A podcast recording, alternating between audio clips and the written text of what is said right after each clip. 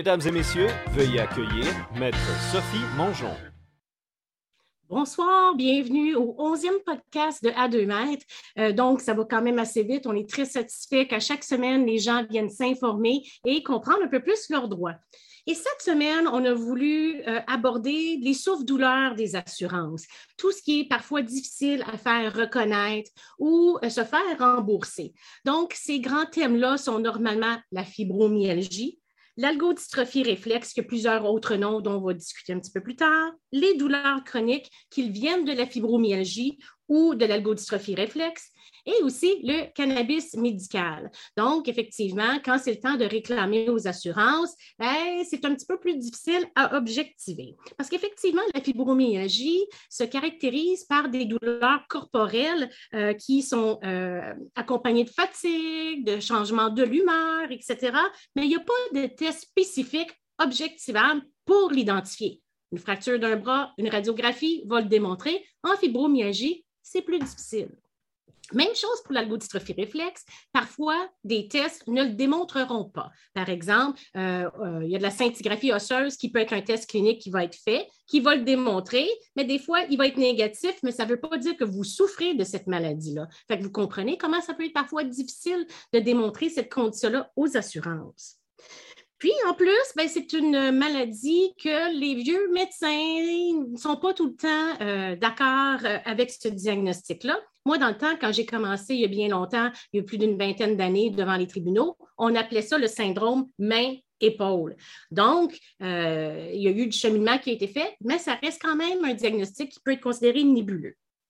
Et puis finalement, le cannabis médical euh, est légal depuis 2001 à des fins médicales suite à un jugement qui a été rendu en Ontario en 2000 qui était euh, R. contre Parker.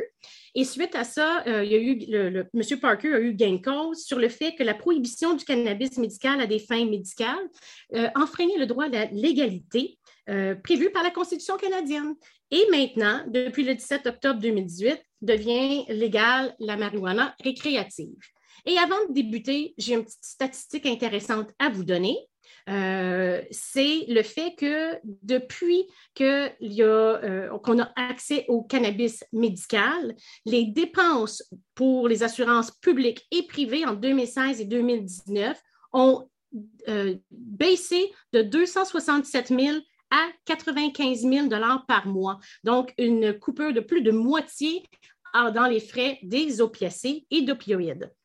Donc, euh, c'est tous des sujets hyper intéressants qu'on aborde aujourd'hui et sans plus tarder, on va essayer de démystifier tout ça avec vous et de répondre à plus de questions possibles. Alors, on va faire un petit rappel des réseaux sociaux pour être sûr que vous puissiez nous retrouver euh, sur les différentes plateformes. Donc, TikTok, c'est mon compte personnel, Maître Sophie Avocate. Instagram, on a mon compte à moi ainsi que le compte de A2 Mètres. Facebook, euh, A2 Mètres des Roches-Monge Avocat LinkedIn, Twitter et évidemment la belle plateforme ici, YouTube, sur laquelle vous nous suivez actuellement. De plus, nous sommes encore sur, ben, de nouveau, et euh, encore sur les plateformes audio. Donc, si vous faites votre jogging, si vous êtes au travail, si vous êtes dans la douche, ben, tant qu'à ça, tant qu'à écouter de la musique, aussi bien de vous informer. Et c'est disponible sur Apple Podcasts, Spotify, Google Podcasts et Balado Québec. Donc, comme d'habitude, j'ai toujours un fidèle compagnon qui vient m'assister à travers euh, le podcast et sans plus de prétention, c'est encore Maître Alexandre Tigouin. Alors, bonsoir Alexandre, ça va bien? Oui, ça va super bien, Sophie, toi aussi? Oui, vraiment bien. Je suis tellement excitée du sujet qu'on aborde aujourd'hui parce que c'est encore, même en 2021, des fois c'est très difficile de les faire reconnaître. Il y a beaucoup de gens. on sait que sur le web, il y a plein d'associations qui existent, des groupes d'invalidité. Puis c'est des sujets que je vois qui reviennent. on ne pouvait pas passer au côté euh, et pas aborder ces sujets-là. exactement. Puis juste avant qu'on entre en onde, je suis allé voir, là, euh, ça touche combien de pourcents de la population à peu près? Parce que, tu sais, à chaque semaine, on essaie d'avoir des sujets qui bon, vont intéresser les gens, mais aussi qui vont rejoindre le plus de personnes possible. Puis, euh, j'ai vu que c'était une personne sur cinq quand même au Québec qui vit avec des douleurs chroniques. Ah ouais, quand même, 20% ça, hein? Euh, oui, donc euh, c'est pas rien, c'est beaucoup plus que je pensais. Donc, je pense que c'est intéressant pour ces gens-là puis même pour, pour d'autres qui peut-être plus tard dans leur vie vont avoir à vivre avec ça, d'en connaître plus sur euh, ces, syndromes-là, ces douleurs-là, puis euh, savoir aussi comment le, détecter, comment le traiter, comment gérer cette douleur-là aussi.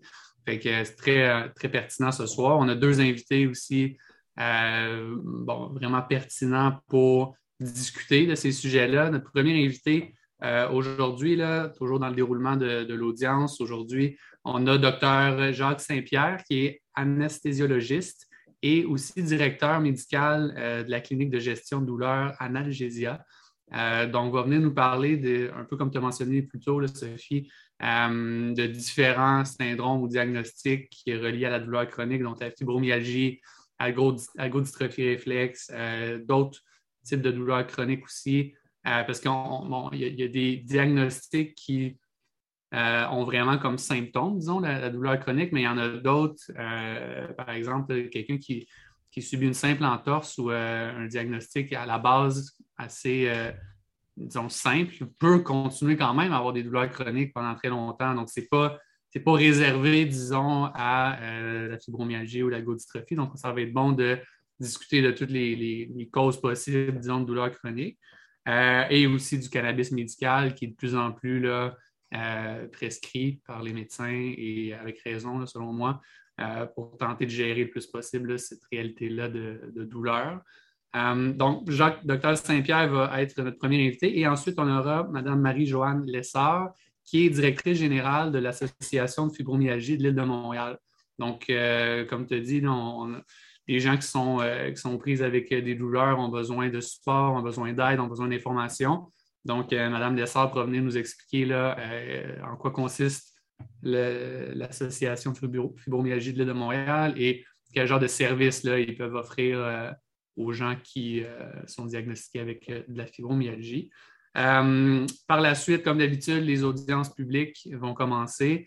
encore une fois, on vous invite à poser vos questions sur le chat. Donc, peu importe la plateforme que vous utilisez, normalement, vous pourrez poser vos questions par écrit.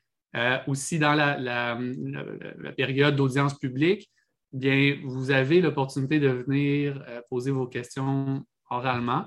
Euh, et il y a une façon, parce que je sais que des fois, il y a des gens qui veulent rester anonymes ou qui bon, ne souhaitent pas montrer leur visage sur caméra. Donc, il y a une, façon dont vous pouvez venir poser votre question oralement. Et comme on le voit à l'écran, pour ceux qui nous regardent euh, en direct qui a euh, une, diapositive, disons, une vignette, le témoin anonyme. Alors, euh, n'hésitez pas, vous allez recevoir aussi une invitation à vous connecter, vous devez l'accepter.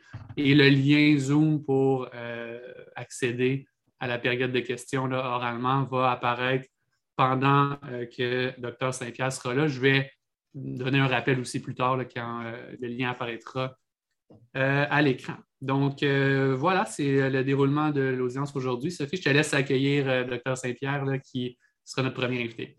Absolument, absolument. Docteur Saint-Pierre, j'ai eu l'occasion de le croiser euh, à quelques occasions euh, dans le cadre de notre travail et rapidement, on a développé certaines affinités parce qu'on a tout le cœur à la bonne place, c'est-à-dire d'aider les gens qui sont souffrants puis qui ont de la difficulté à affronter leur vie. Alors, je suis tellement heureuse qu'il ait accepté de se joindre à nous puis venir nous démystifier toutes ces bibites-là qui sont difficiles dans la vraie vie, médicalement, juridiquement. Alors, merci beaucoup, docteur Saint-Pierre, d'avoir euh, accepter notre invitation. Bienvenue à, deux mètres.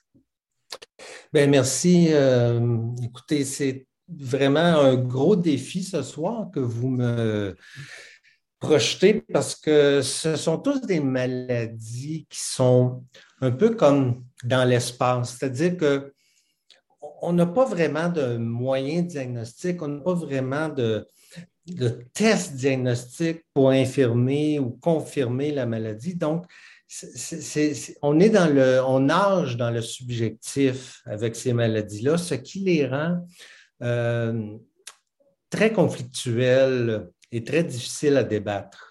Absolument.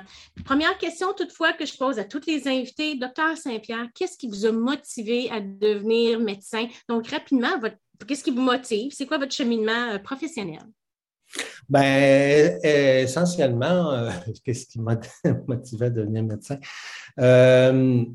c'est que j'adorais la biologie et j'adorais la physiologie, comment le corps humain fonctionne. Et euh, j'ai fait d'ailleurs un peu de biologie à l'université, mais ça ne me satisfaisait pas euh, suffisamment. Donc, j'ai opté par la suite pour la médecine. Et euh, là, j'ai vraiment découvert comment le corps humain fonctionne et comment on peut le traiter et tout ça. Donc, pour moi, ça a été le, ça a été ça la voie pour devenir médecin. Puis, dans le fond, vous êtes spécialisé en anesthésiologie. Hein? C'est tout un mot. Là. J'ai pris une couple de fois avant de le maîtriser. J'ai encore de la misère. Donc, qu'est-ce qui vous a mené vers ça? Essentiellement, encore une fois, l'anesthésiologie, c'est un domaine qui est probablement un des domaines où la physiologie, c'est-à-dire comment le corps fonctionne, euh, doit être le plus exploité. Donc, dans notre curriculum, dans notre formation, on, je, vous dirais que trois quarts de la formation, c'est sur comment fonctionne le corps humain, tant les poumons, le cœur, les reins, le cerveau. On doit vraiment tout connaître. On doit connaître beaucoup de choses aussi sur plusieurs maladies. Parce que moi, ce n'est pas parce que quelqu'un se fait enlever l'appendice que c'est plus ou moins plus compliqué qu'une chirurgie à cœur ouvert. Ce qui est compliqué, c'est est-ce que le patient a telle ou telle pathologie qui pourrait venir interférer avec ce que moi je vais faire, avec son outcome, comment ça va se dérouler, quelles sont les complications potentielles? Pour moi, le, patient qui est là, représente plus de défis que la pathologie comme telle que je dois traiter. Donc, ça prend une excellente connaissance de l'ensemble du corps humain, des pathologies, pour être anesthésiologiste. Et en plus, ça prend un volet technique qui, euh, qui est impeccable. Parce que si moi, je fais une erreur technique, ben ça peut être un décès. C'est ça, on ne se réveille plus. Vous, vous, vous êtes la personne qui donne la petite injection qui fait en sorte que 5, 4, 3, 2, 1, on ne sent plus rien puis on s'endort. Oui, mais tout commence après ça. Oui, c'est ça. Qu'est-ce que vous voulez dire? Expliquez-moi. Ben, c'est que vous, une fois que vous êtes parti, vous avez plus connaissance de ce que nous, on fait pour assurer vos signes vitaux, pour assurer que tout va bien, pour assurer l'oxygénation dans votre sang, pour assurer que vous avez suffisamment de sang dans vos veines qui circulent pour que votre pression est adéquate en fonction de votre statut physique. Donc, c'est vraiment à partir de ce moment-là, quand vous êtes parti, bye bye, c'est là que moi je commence à travailler. Oui, c'est ça, dans le fond, vous tenez un peu notre vie par, quand on est endormi, c'est vous qui tenez la vie entre nous réveiller, nous laisser endormir, etc. Ça, doit être... Moi, je regarde ça d'un œil extérieur, puis je trouve ça comme stressant, comme travail. Ben, moi aussi. c'est sûr, c'est donc c'est ça parce que ça peut changer rapidement. Donc euh, oui, tout à fait. Et là, vous avez une clinique euh, analgésia. Oui. Depuis quand vous avez cette clinique-là? Puis qu'est-ce que fait-elle? Ce qu'elle fait. Bien, premièrement, moi, euh, quand j'ai commencé à travailler en 1990, je me suis retrouvé en Gaspésie. Euh, bon, on allait travailler en région, j'étais issu des régions, puis euh, je n'étais pas tellement occupé. Fait que là, les gens avaient une demande pour Écoute, ça t'intéresserait-tu de voir mes patients qui souffrent de douleurs chroniques? J'ai commencé en 1990 euh, à voir des patients en douleurs chroniques, mais à ce moment-là, c'était vraiment dans un volet qui était purement des infiltrations, c'est-à-dire des épidurales, des piqûres gauche-droite, euh, bon, et puis je ne m'occupais pas vraiment de l'aspect médical, mais vraiment, c'était une piquerie. Et puis, euh, par la suite, ça a continué. J'ai toujours été un peu en contact avec la douleur euh, jusqu'à ce que je me tape moi-même une hernie discale et que je sois six mois en arrêt de travail. Et là, je n'ai pas trouvé ça drôle. Sincèrement, je n'ai pas aimé ça. Et j'ai eu la chance, comme j'étais comme, pardonnez l'anglicisme, mais plugué, euh, j'ai eu accès alors très rapidement à des soins en douleur chronique et j'ai pu réintégrer le milieu du, travail assez rapidement. Mais suite à cet événement-là, j'ai comme compris vraiment davantage ce qu'est la douleur chronique et euh, que c'était important d'avoir des ressources. Donc, c'est un peu à partir de là que j'ai ouvert ma clinique. Un autre volet, c'est que moi, je, suis un fan fini de la docteure Aline Boulanger, qui est la, je dirais, la princesse de la douleur au Québec. Elle est au CHUM, hein, c'est ça? Docteur, oui. Docteur Boulanger, je suis allé avec elle faire une semaine de stage pour voir comment elle fonctionnait, tout ça. Et je trouvais ça comme aberrant de voir Docteur Boulanger prendre des journées complètes à juste faire des represcriptions de médicaments. Moi, je me disais, ben non, voit des nouveaux patients, en fait. Donc, mon but en ouvrant ma clinique, c'était de dire, moi, je, vois des patients, j'envoie tout un algorithme de traitement au médecin traitant et lui pourra garder son patient, suivre l'algorithme et s'il y a des problèmes, me communiquer. Donc, c'était un peu ça au départ. Sauf que je me suis fait prendre à mon propre jeu, puis les patients, ils, voulaient revenir à ma clinique. Ils ne retournaient pas au médecin traitant. je me suis fait un petit peu avoir. Donc, est-ce que vous suivez beaucoup de patients encore en clinique en, douleur, comme ça? Essentiellement, nous, on ne voit presque plus de lombalgie. On voit, euh, ce que je suis, moi, essentiellement, c'est des algos, ben, des, des syndromes douloureux régionaux complexes et euh, des fibromyalgies essentiellement, c'est ma clientèle. J'ai toujours quelques patentes bizarres au travers qui se présentent, mais je vous dirais que 80% de ma clientèle, c'est pas mal ça.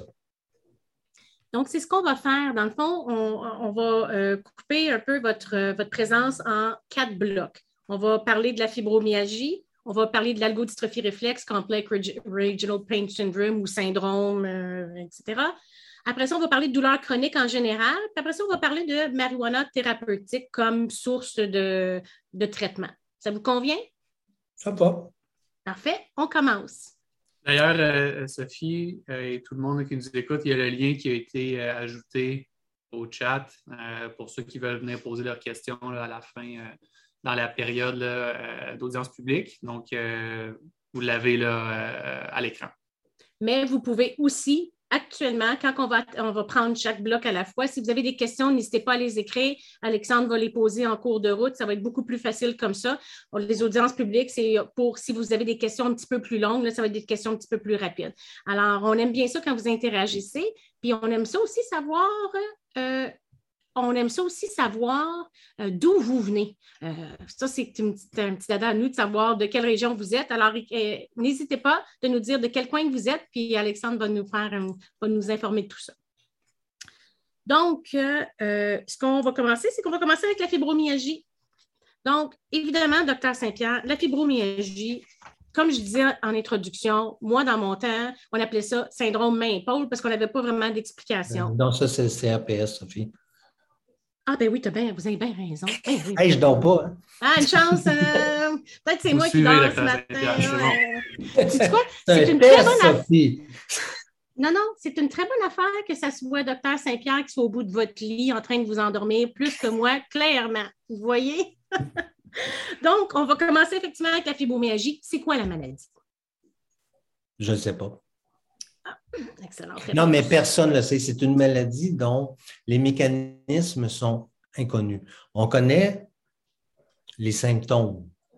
Qui sont? On sait qu'il y a de la fatigue, il y a des troubles du sommeil, il y a de la douleur, il y a des troubles cognitifs. Depuis 2010 et maintenant révisé en 2016, ces quatre symptômes-là sont les symptômes que je dirais les quatre pattes de chaise de la maladie. C'est ça qui sous-tend la maladie qui permet d'en faire le diagnostic. Auparavant, on avait en 2000, euh, en 2000, on avait ce qu'on appelait les points gâchettes.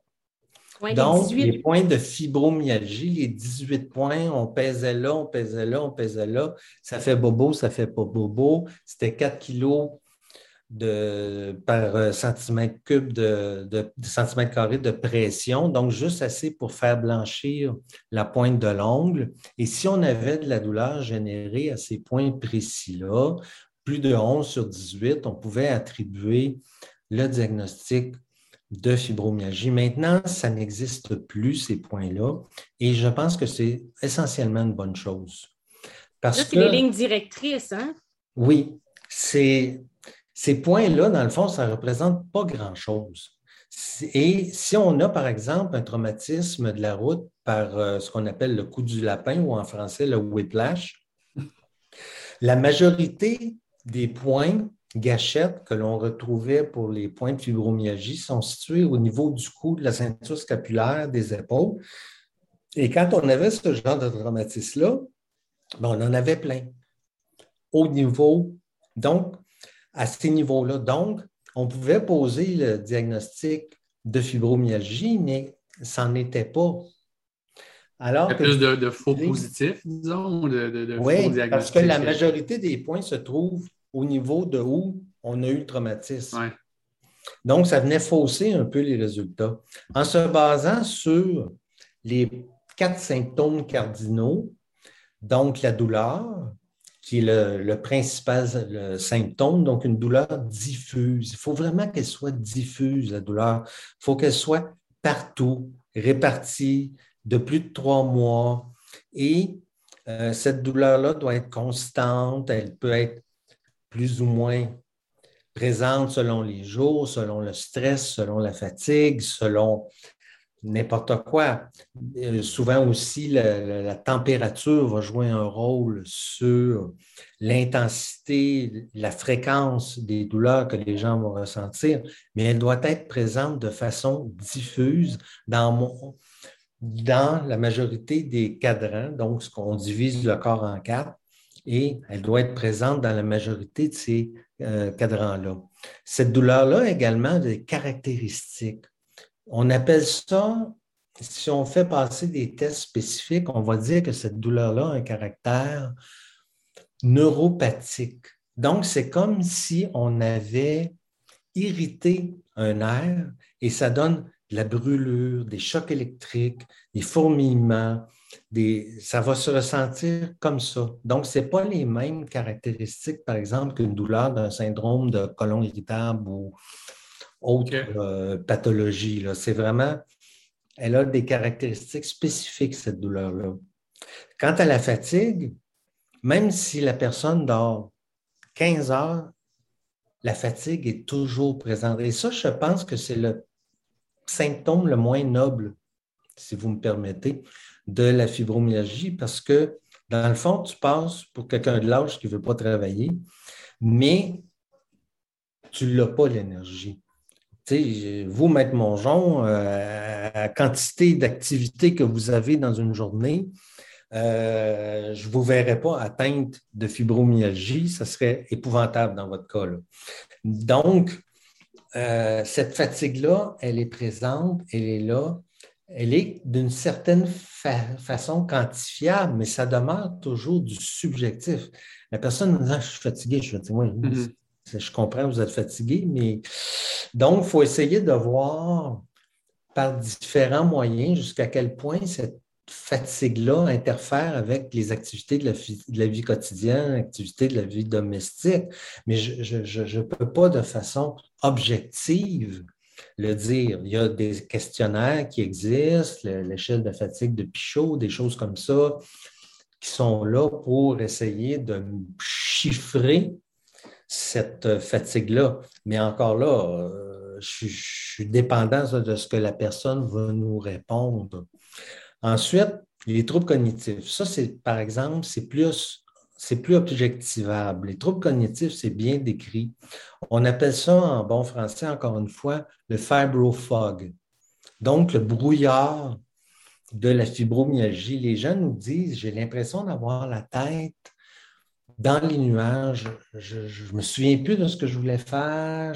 on me donne une, quelque chose à faire, je l'oublie, je ne sais plus où j'ai mis mes clés.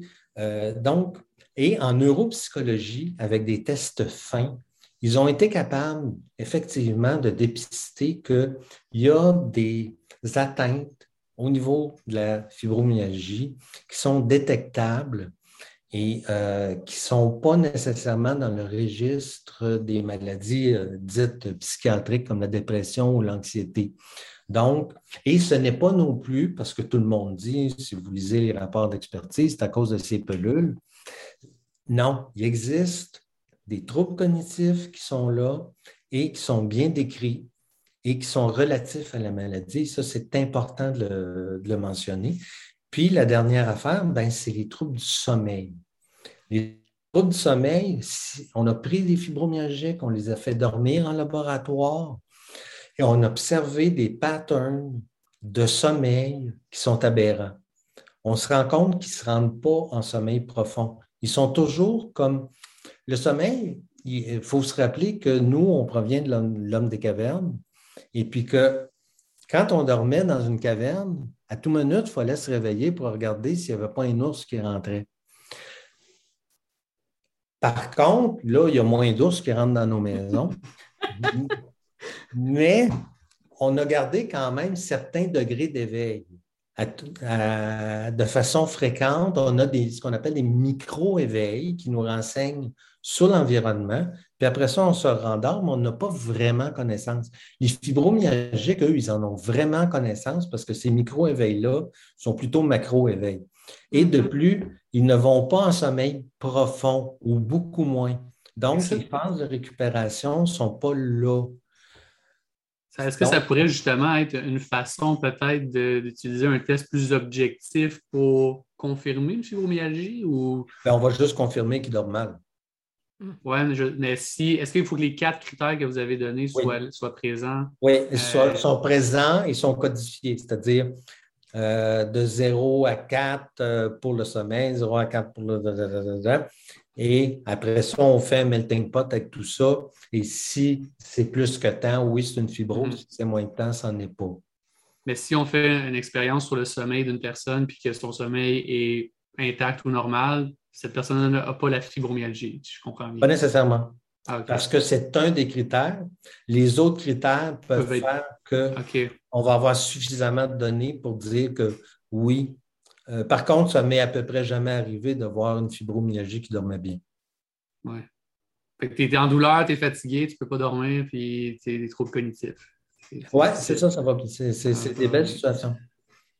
Puis est-ce qu'on entend souvent que c'est un diagnostic d'exclusion ou un euh, diagnostic qui prend du temps à être posé? Comment, comment on explique ça? Euh, j'ai lu un article dans Up to Date 2020 et ce qu'il disait essentiellement, c'est que les gens prennent une année en moyenne, avant de se présenter chez leur docteur depuis l'apparition des symptômes et que ça prenait par la suite 2,3 années avant que le diagnostic soit posé. Donc, il faut éliminer toutes sortes de patentes. Il mm-hmm. faut éliminer des trucs comme par exemple, ça peut être des trucs inflammatoires, l'ostéoarthrose, l'ostéoarthrite, ça peut être des infections à bas bruit, ça peut être toutes sortes de la dépression, ça peut être toutes sortes de choses, donc l'hypothyroïdie aussi. Donc, il, faut éliminer par quand même des choses assez simples, des bilans assez simples, ces maladies-là, mais il faut aussi allumer sur le diagnostic. Est-ce qu'il faut que tout le temps qu'il y ait un élément, un traumatisme, un élément déclencheur ou pas nécessairement? pas nécessairement. Non. Chez la plupart des gens, oui, on, a un traumatisme, une infection, un deuil, une maladie, mais pour une certaine partie des gens, euh, ça va être d'apparition spontanée. Hmm. Par exemple, nous, euh, bien évidemment, on fait des accidents de travail, des accidents d'auto. Souvent, ce qu'on se fait reprocher plus au niveau des accidents d'auto, au niveau des accidents de travail, on va le voir, c'est plus accepté, c'est plus facile, je trouve. Mais au niveau des accidents d'auto, ce qu'on va se faire souvent reprocher, c'est le délai d'apparition du diagnostic.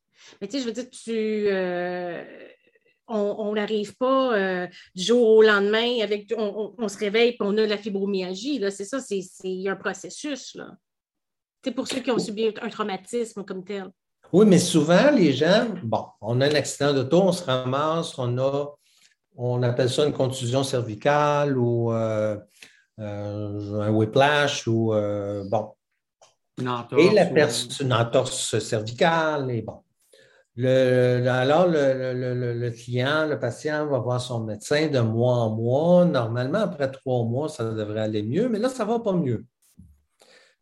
Bon, qu'est-ce qui se passe? Puis, le problème, c'est ce que je rencontre quand je fais de l'expertise, c'est ce que j'appellerais la vision tunnel. C'est-à-dire que le médecin focus toujours sur son diagnostic initial et on n'a pas de renseignements, par exemple, sur le fait que ah, je suis assez fatigué, là. Je sais pas ce que j'ai, je ne sais plus ce que, ce que j'ai même. Ma fille n'arrête pas de me dire que je répète tout le temps les mêmes affaires. Je dors mal. Euh, j'ai mal partout, mais ça, ces symptômes-là, on dirait que souvent, ils sont mis de côté.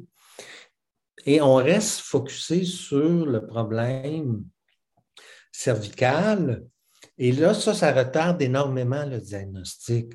Et comme je vous disais, c'est jusqu'à 2,3 années en moyenne avant que le diagnostic soit posé.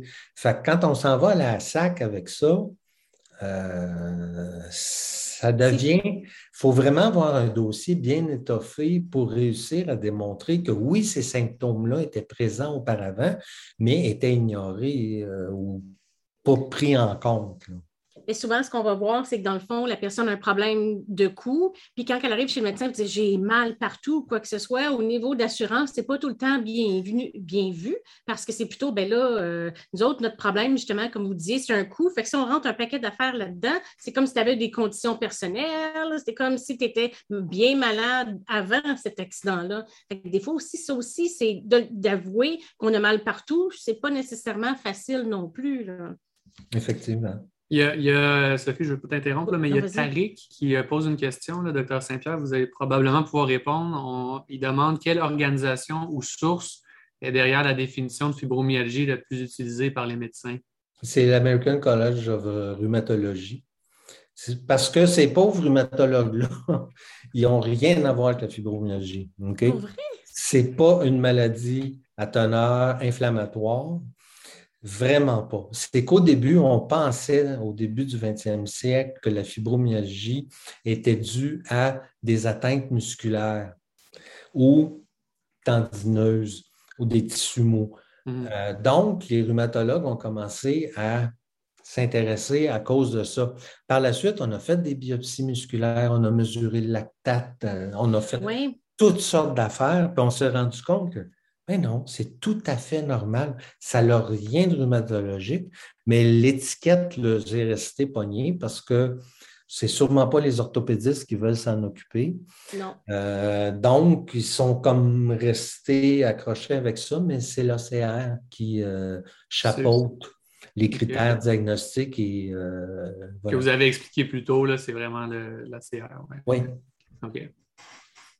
Sinon, il y a, ben, on en parlait un peu juste avant, là, il y a Patrick qui demande, eh ben, qui dit pour avoir les services à la clinique de la douleur, bon, c'est difficile pour le retard et tout. Me reste pour présenter ma demande au tribunal. Comment faire la défense basée à la relation de mon accident? Donc, c'est un peu ce qu'on disait tantôt. ça peut être causé par un traumatisme, mais comment on fait pour essayer de déterminer c'est quoi la cause de la fibromyalgie en général? Des critères d'imputabilité précis? Euh? Oui, il existe neuf critères d'imputabilité qui sont décrits dans un petit bouquin qu'on utilise en expertise. Euh, ces critères-là, entre autres, il y a beaucoup le critère de délai d'apparition et de temporalité qui sont présents. C'est les critères qui touchent le plus euh, la fibromyalgie. Donc, euh, si votre fibromyalgie est apparue neuf ans après votre accident, je pense que vous pouvez oublier la relation euh, de, causalité. Mais si elle est apparue un an après, il y a toujours moyen de creuser puis d'évaluer euh, l'ensemble de la symptomatologie. À ce moment-là, votre témoignage est aussi très important. Comment c'est apparu, quand c'est apparu, de quelle façon c'est apparu quels sont vos symptômes? Euh, c'est vraiment, vraiment important de, votre témoignage dans ces cas-là. Avez-vous d'autres choses à rajouter en ce qui concerne la fibromyalgie? Sinon, on passerait effectivement à l'algodystrophie réflexe. Simplement vous dire que la fibromyalgie, malheureusement, on ne la comprend pas, donc on n'a pas de traitement spécifique. Mm. On traite les symptômes du mieux qu'on peut, mais si vous avez une, une amygdalite bactérienne, on va vous donner des antibiotiques, vous allez guérir. Si vous souffrez d'un diabète sucré et que vous avez besoin d'insuline, on va pouvoir ajuster votre glycémie avec de l'insuline. Mais en fibromyalgie, on ne joue que sur les symptômes, donc on est très loin en aval de ce qui se passe. Là. Pensez-vous qu'un jour, on va réussir à identifier plus clairement c'est quoi la maladie, donc peut-être la source, puis trouver quelque chose pour ça? Sûrement. Sûrement. Sûrement. Parce qu'il y a énormément de recherches qui se fait là-dessus. De toute façon, moi, comme je dis toujours, quand on va comprendre la fibromyalgie, on va comprendre la douleur chronique. Hum. Effectivement.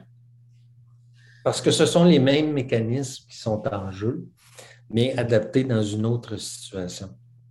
Puis justement, l'algodystrophie réflexe, c'est un autre. Euh, on dit que c'est un syndrome, une maladie, c'est. On me dit, bon, on écrit que c'est un syndrome. Euh, c'est un syndrome de fibromyalgie ou une maladie de fibromyalgie? bon, on peut appeler ça un syndrome, si vous voulez, ou une maladie. Ça ça, change, pas grand-chose, c'est de la sémantique pure. Ah, OK, parfait. Euh, donc, effectivement, l'algodystrophie réflexe, qu'est-ce que c'est? Ben, encore une fois, je ne sais pas. je ne sais pas pourquoi tu m'as invité, Sophie? non, mais. Je m'ennuyais de vous, ça faisait longtemps qu'on s'était ah! Sérieusement, l'algodystrophie sympathique ou syndrome régional complexe douloureux, c'est la, la, nouvelle euh, appellation à la mode parce qu'on a rien pour la nommer. C'est, dans le fond, encore une fois, c'est un ensemble de symptômes et de caractéristiques. Mais là, au moins, on a des caractéristiques cliniques mm-hmm. qui sont mesurables et qui nous amènent à un diagnostic clinique. Donc, encore une fois, on est face à une maladie, un syndrome, appelez ça comme vous voulez, où il n'y a pas de euh, tests diagnostiques valables. OK? Oui. Bien, dans le fond, c'est ça. Vous allez je vais vous poser la question, c'est quoi les signes cliniques? Mais moi, quand les clients viennent me voir et vont se plaindre de signes cliniques que vous allez nommer, je vais souvent leur dire d'aller passer une scintigraphie osseuse. Oui. Vous pouvez même leur dire, avant leur scintigraphie osseuse, de faire tous les exercices qui, qui leur font mal. Parce que ça va affecter le. ça peut affecter le résultat. Effectivement. Mais là, c'est un qui... plus de recaptation de radiotraceurs et la scintille risque davantage d'être positive. Juste, je voulais en parler de la scintille, mais dans le fond, une scintigraphie qui est positive, 90% du temps va être positif pour un SDRC, syndrome douloureux régional complexe. Une scintigraphie qui est négative, c'est pile ou face. 50% Donc, une scintigraphie qui est négative n'élimine pas un mhm. SDRC. Non, parce qu'elle va être positive si tu es en crise ou si tu ne l'es pas, dépendant de. Pas nécessairement. Non plus? non plus, ça va dépendre de comment l'os se conduit pendant la maladie. Et on, sait qu'il y a énormément de voies métaboliques, euh, de voies euh, qui sont impliqués là-dedans à des degrés différents. Chez certaines personnes, pourquoi la présentation, ça va être une douleur atroce, euh, avec euh, on fait juste souffler sur le pied, puis ça n'a pas de bon sens comment ça fait mal. Par contre, le pied, n'est pas enflé, il n'est pas rouge. Euh, puis la température est presque normale. Chez d'autres personnes, au contraire, ils vont avoir un gros pied rouge épouvantable. Tu le regardes arriver, tu dis, oh, tu as quasiment mal au cœur tellement ça doit faire mal. Puis non, c'est pas si pire, docteur. Donc, il y a plusieurs voies métaboliques qui sont impliquées dans la présentation clinique de cette maladie-là et euh, on ne les comprend pas encore toutes nécessairement. Il y a plusieurs euh, recherches qui ont été faites. Il y en a qui disent Ah, c'est tel enzyme qui est déficient. Dans l'autre, ah, c'est une soupe inflammatoire avec telle chose dans l'autre. Donc, on ne sait pas vraiment d'où ça vient, puis pourquoi ça m'arrive à moi, puis ça n'arrive pas à toi? Pour le même traumatisme. Mhm. C'est ça, la source, souvent. Une opération de tunnel carpien chez moi va faire que je vais me retrouver invalide, alors que euh, chez toi, ben, euh, deux mois après, tu es, parfaite. Mhm. Donc, on ne comprend pas vraiment là, pourquoi il y a ce dérèglement-là de, de l'homéostase, de la, façon dont le corps se conduit face à une agression. Puis je dis face à une agression, mais encore là, il y a 10% des SDRC qui sont spontanés. Donc sans trauma. Sans, trauma. sans rien. OK, donc c'est un plus petit pourcentage que la fibromyalgie, mais quand même, euh, c'est là, c'est présent. Oui, oui, oui. Donc, ça peut être idiopathique, mais 90% du temps, il y a un élément déclencheur. Oui. oui. Ça, c'est plus facile, je trouve, pour, c'est plus facile à plaider, je trouve, pour nous, un, un algo qu'une fibro, parce que l'algo, effectivement, c'est assez rapide que entre le traumatisme puis la présentation. Puis, tu as un test clinique euh, de scintigraphie qui peut te donner un coup de main. Mais si est positif. Si est positif. Mais sinon, c'est les signes cliniques. c'est quoi les signes cliniques, normalement, justement, d'un SDRC? Bien, essentiellement, il y a quatre grandes catégories. OK? De on doit avoir des symptômes dans quatre catégories. On doit avoir au moins trois symptômes dans, une, dans, quatre, dans, les quatre catégories. Donc, essentiellement, il y a les troubles qu'on appelle sensoriels. C'est quoi les troubles sensoriels? On parle ici d'hyperalgésie. Donc, si je prends une petite aiguille, je pique ta main, saine, et je pique l'autre côté, puis il y a vraiment une grosse différence. D'un côté, c'est une agression, de l'autre côté, c'est une piqûre. On va appeler ça de l'hyperalgésie. Si je prends un pinceau et que je te flatte, ben, tu vas dire, ça ne fait rien. OK. Si je, flatte de l'autre côté, ça fait donc bien mal. On va appeler ça de l'allodynie. Donc, un stimulus qui normalement ne fait pas mal, maintenant, il fait mal. Ça, c'est euh, pas mal ça qu'il y a dans les troubles sensoriels, pour être bref. Il y a également les troubles sudomoteurs. Hmm. Donc, dans ces troubles-là, on va parler de quoi? On va parler davantage d'édème. On va parler également, hey, ça se peut pas ma main, là elle transpire, puis on y touche, puis c'est comme, euh, ouais, on ne pas de bon sens, là. Euh, un aisselle d'ado qui a oublié son horizon, là, tu sais, c'est comme... Euh, Transpiration excessive, disons. voilà. Il y a également les troubles dans la troisième catégorie qui sont les troubles vasomoteurs. À ce moment-là, ça, c'est les plus importants parce qu'ils sont vraiment objectivables. On parle ici d'asymétrie de température. On doit avoir au moins 1 à 1,5 degrés de différence entre le membre sain et euh, le membre affecté. Dans les cas bilatéraux, comme j'ai eu euh, tout récemment, à ce moment-là, le client, la douleur ne dépassait pas le genou. J'ai mesuré la température au niveau de la cuisse, elle était à 33, puis au niveau du tibia, elle était à 26, des deux côtés. Donc, j'avais vraiment une différence de température absolument importante, mais je ne pouvais pas comparer avec un côté sain, mais je me suis dit, je vais comparer avec le bout du membre qui est sain. Euh, parmi les troubles vasomoteurs aussi, il y a la symétrie de couleur cutanée. Ça, c'est. C'est flagrant. C'est flagrant quand c'est flagrant. Oui. Mais ce n'est pas toujours flagrant. Des fois, il faut le chercher. Et souvent, moi, ce que je fais, j'ai un bureau que je peux voir en dessous. Parce que je ne sais pas pourquoi, mais j'ai beaucoup de patients qui viennent, puis c'est des problèmes au membre inférieur.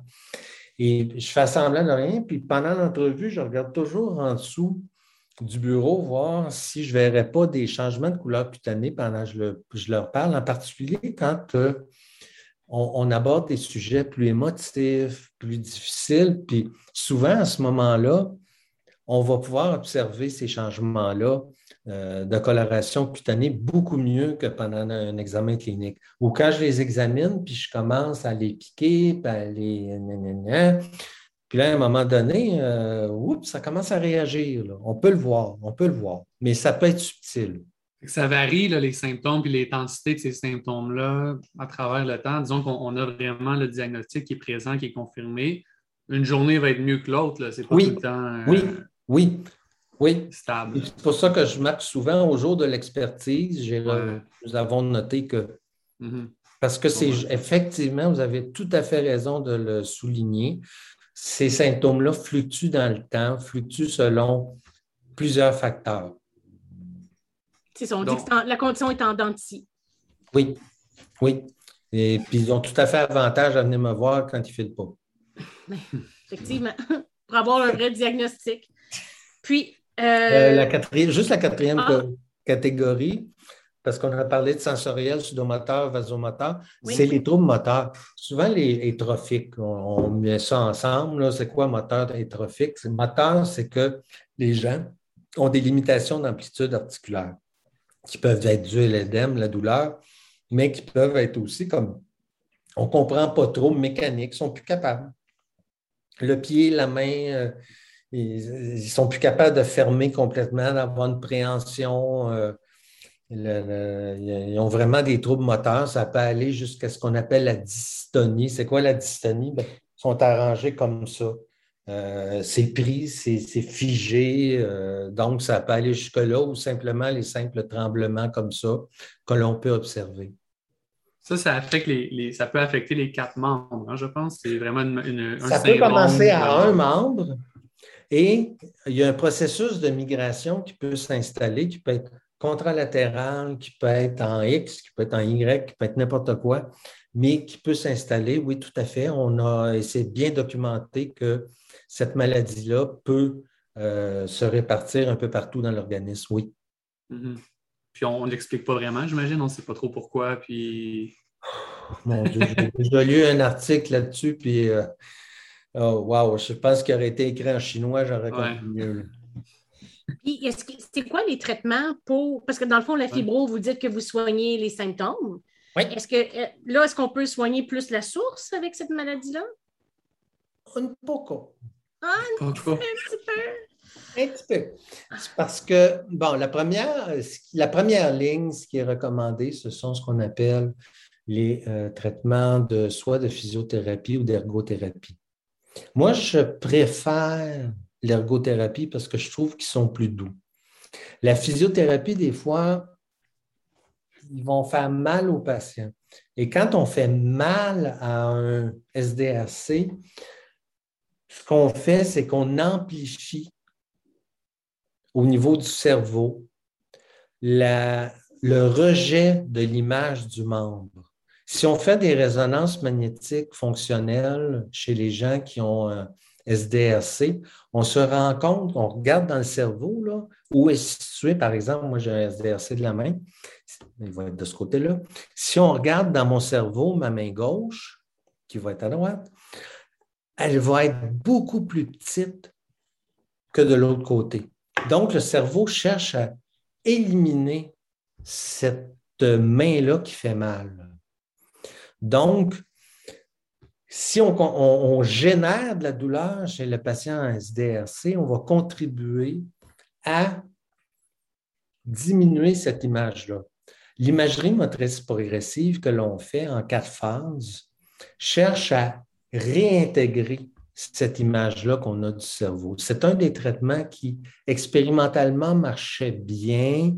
En clinique, on a moins de données probantes, mais quand même, c'est quelque chose avec lequel on a eu des succès assez monstres euh, à la clinique. Et essentiellement, c'est quoi? C'est de recréer l'image de la main. Euh, la thérapie. Alexandre, tu as eu euh, un enfant récemment, hein? Oui, oui, oui, une petite fille qui a maintenant cinq mois. Bon. Euh, Sophie, tu as des grands-enfants. Oui. Quand la première chose que l'enfant fait quand il voit quelque chose et qu'il veut le saisir, il décide je prends-tu ma main gauche ou je prends ma main droite? Donc, il y a une notion de latéralité qui s'installe et l'enfant va aller chercher soit de la main gauche ou de la main droite l'objet qu'il veut saisir. Et c'est ce qu'on fait avec l'imagerie motrice progressive. C'est qu'on leur montre des mains droites, des mains gauches et on recrée la latéralité. Ensuite de ça, on les met devant un miroir. Puis là, on leur dit, imaginez-vous que vous bougez votre main. Ça, c'est la pire. Souvent, là, c'est difficile cette phase-là. Mais ils arrivent à recréer le mouvement dans leur tête pour bouger la main sans le faire. Combien de temps ça prend pour reconstruire ça? Comme Alexandre dit, c'est la thérapie miroir. Là, oui, c'est deux semaines par phase. Deux semaines par phase, puis il y a combien de phases? Quatre. Quatre, donc huit semaines. Oui. Y a un intervalle entre les semaines? Deux semaines? Normalement pas.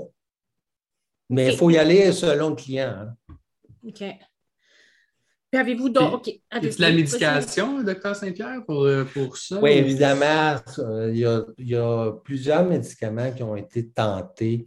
Et là, on se retrouve à peu près dans la même place que la fibromyalgie, c'est-à-dire la douleur neuropathique.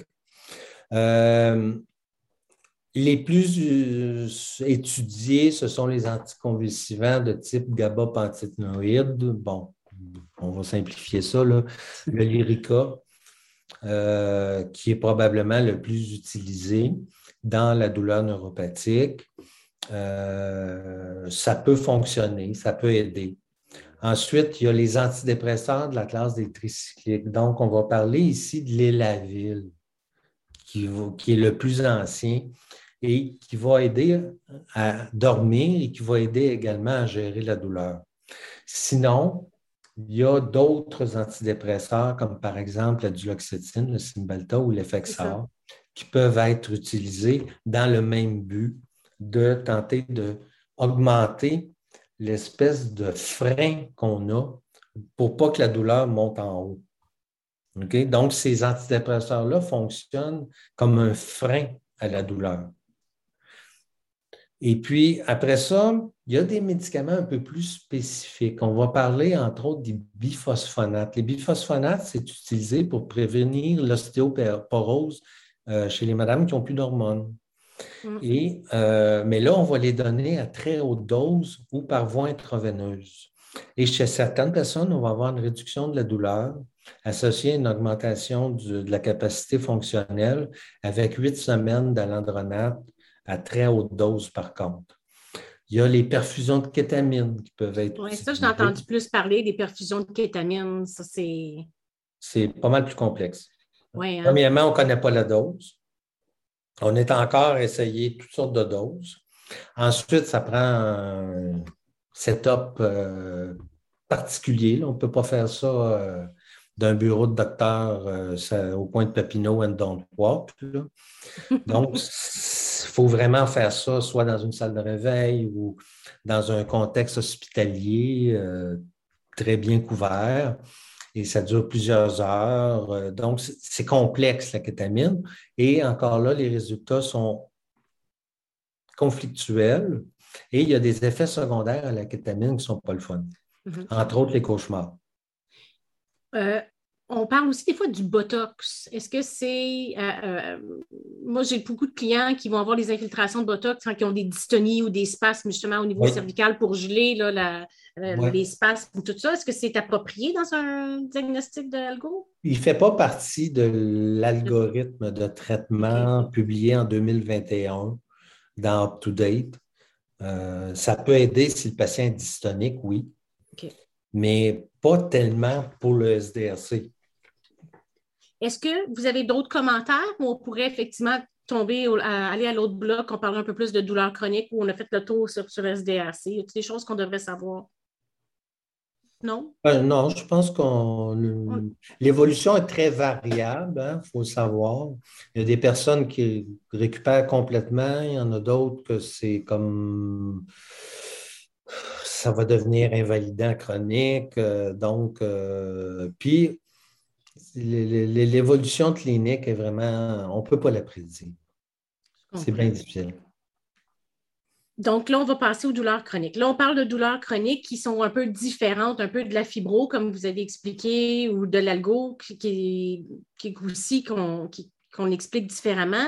Mais pour la douleur chronique comme telle, il y a beaucoup de gens qui vont souffrir de douleurs chroniques, mais pour des, lésions orthopédiques, des lésions neurologiques, etc. C'est, pourquoi c'est si difficile d'identifier? C'est-tu un diagnostic, la douleur chronique, comme telle? Oui, c'est devenu un diagnostic. Euh, c'est un diagnostic qui a plusieurs volets, plusieurs étiologies. Donc, c'est tous les chemins mènent à Rome. C'est un, petit peu ça le problème. Et aussi, le problème de la douleur chronique, c'est son acceptation. Exact. Mm-hmm. C'est-à-dire, pourquoi moi, j'ai une entorse cervicale et euh, l'orthopédiste me dit que je devrais être guéri après six mois et que non, je ne suis pas capable de me virer la tête, euh, je ne suis pas capable de me coucher, la tête sur l'oreiller. Euh, je ne dors pas, ça fait mal. Euh, toutes les pelules que mon docteur m'a données, ça ne fait rien. Je suis rendu ces opioïdes. Euh, puis j'ai encore aussi mal, puis je ne suis pas fonctionnel. Donc, qu'est-ce qui se passe pour ces gens-là? ben, premièrement, c'est une catastrophe. Ben oui, c'est sûr. Parce que, puis même dans mon bouquin d'expertise, un des, des choses qui n'arrêtent pas de nous euh, encenser avec, c'est comme oui, mais là, une entorse, ça dure tant, ça fait ça, puis le chemin normal, c'est ça. Et quelqu'un qui est déviant, c'est quelqu'un de déviant. Et euh, donc, ça ne fonctionne pas, c'est un fraudeur ou c'est. Donc, il y a énormément de stigmates qui sont reliés à la douleur chronique. Euh, quand on connaît un j'allais dire un peu, mais je vous dirais quand on connaît beaucoup la douleur chronique, euh, on peut comprendre le concept de sensibilisation centrale. Mais là, je ne veux pas rentrer là-dedans ce soir parce que c'est vraiment complexe. On pourrait en faire un podcast en soi-même. Euh, on pourrait en faire, oui, tout, à fait. Puis je pourrais en faire une présentation à la Société des experts euh, médico-légaux du Québec parce que je pense que pas sûr qu'ils comprennent nécessairement la douleur chronique, euh, que ça peut être, oui, ça peut être déviant, que c'est pas parce qu'on part avec un diagnostic XYZ. Qui est, qui est simple au départ, mais Oui, qui est simple au départ, puis qui devrait être réglé en trois mois et qui ne l'est pas, euh, que c'est peut-être pas juste pour des gains financiers. Il y a peut-être mm. autre chose au travers, mais ça, c'est des. C'est beaucoup plus difficile à gérer comme expert ou comme euh, médecin, ça, là, on tombe vraiment dans des catégories à part. Ça, prend combien de temps de, de douleurs consécutives pour parler de douleurs chroniques? C'est comme un, après six mois, là, on parle de douleurs chroniques, après un an, est-ce qu'il y a une définition? Oui, la définition de douleur chronique, il y en a qui disent après trois mois, d'autres disent après six mois. Donc, vous n'étiez pas loin.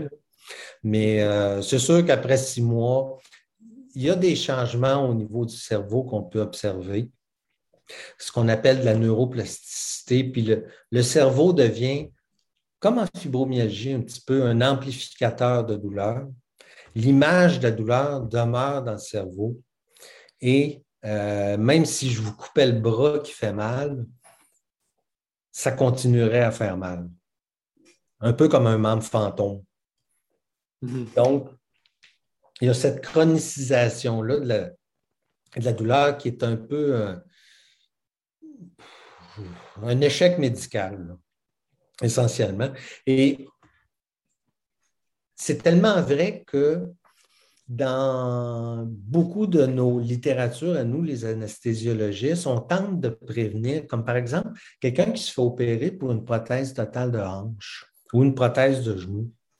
On ne veut pas qu'il demeure avec des douleurs résiduelles qui, même si la prothèse est un succès du point de vue orthopédique, il n'est pas plus capable de jouer au golf.